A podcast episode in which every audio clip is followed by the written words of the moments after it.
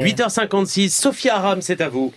Après avoir assisté à votre petit jeu, euh, Madame Chiappa, avec Gérard Collomb sur la PMA du Si tu avances, quand moi je recule, comment veux-tu, comment veux-tu que l'on s'y retrouve, Gérard Collomb a définitivement passé la marche arrière en déclarant Euh, je proposerais que l'on puisse résoudre le problème du chômage avant de s'attaquer au problème. ce qui dans sa bouche veut dire que euh, on peut euh, remettre ça euh, au calende grec ou bien tout juste après avoir euh, réglé la faim dans le monde trouver un vaccin contre bah, le cancer et installer l'eau et le gaz à tous les étages de Gérard Collomb.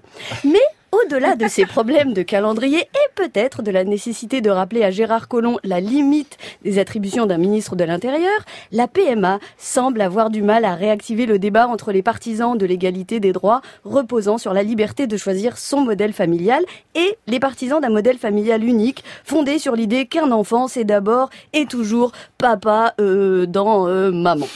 Quand on sait que la PMA pour toutes les femmes était une promesse de campagne de Macron, on se dit que les opposants ont eu le temps de la réflexion, qu'ils ont pu peaufiner leurs arguments. Eh ben pas du tout.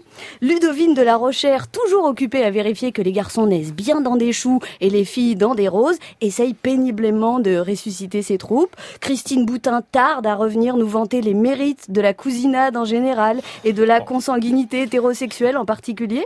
Et pour l'instant, force est de constater qu'au niveau des arguments, on semble déjà racler les fonds de tiroir. J'en veux pour preuve la déclaration du toujours ministre euh, de l'Intérieur qui n'a toujours pas lu sa fiche de poste. Il faudra mettre des garde-fous. Par exemple, sur, euh, comme euh, vous le savez, euh, sur euh, les donneurs, euh, qu'on retrouve pas à un moment donné euh, des gens qui, parce que vous êtes dans le même endroit et que vous recueillez beaucoup, puissent se retrouver dans les mêmes lieux, cousins sans le savoir, etc., etc.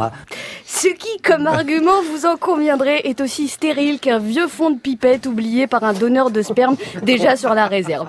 Le débat est tellement pauvre qu'on en est déjà à entendre Elisabeth Lévy se demander comment vous allez éviter je veux dire, vraiment, là, je le dis, comment vous allez préserver, si vous gardez l'anonymat et si les gens se baladent pas avec leur euh, code génétique, comment vous allez éviter que des frères couchent avec des sœurs à la fin des fins? Bah ouais, à la fin des fins, hein.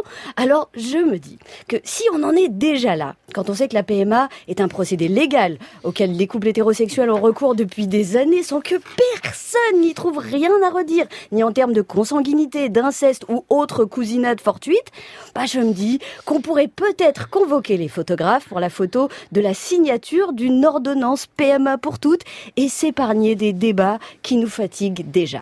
Merci Sophia Aram, un mot, vous voulez réagir? Vous, vous n'êtes pas obligé, hein, Marlène Schiappa. vous pouvez dire euh, Joker. Joker, ok.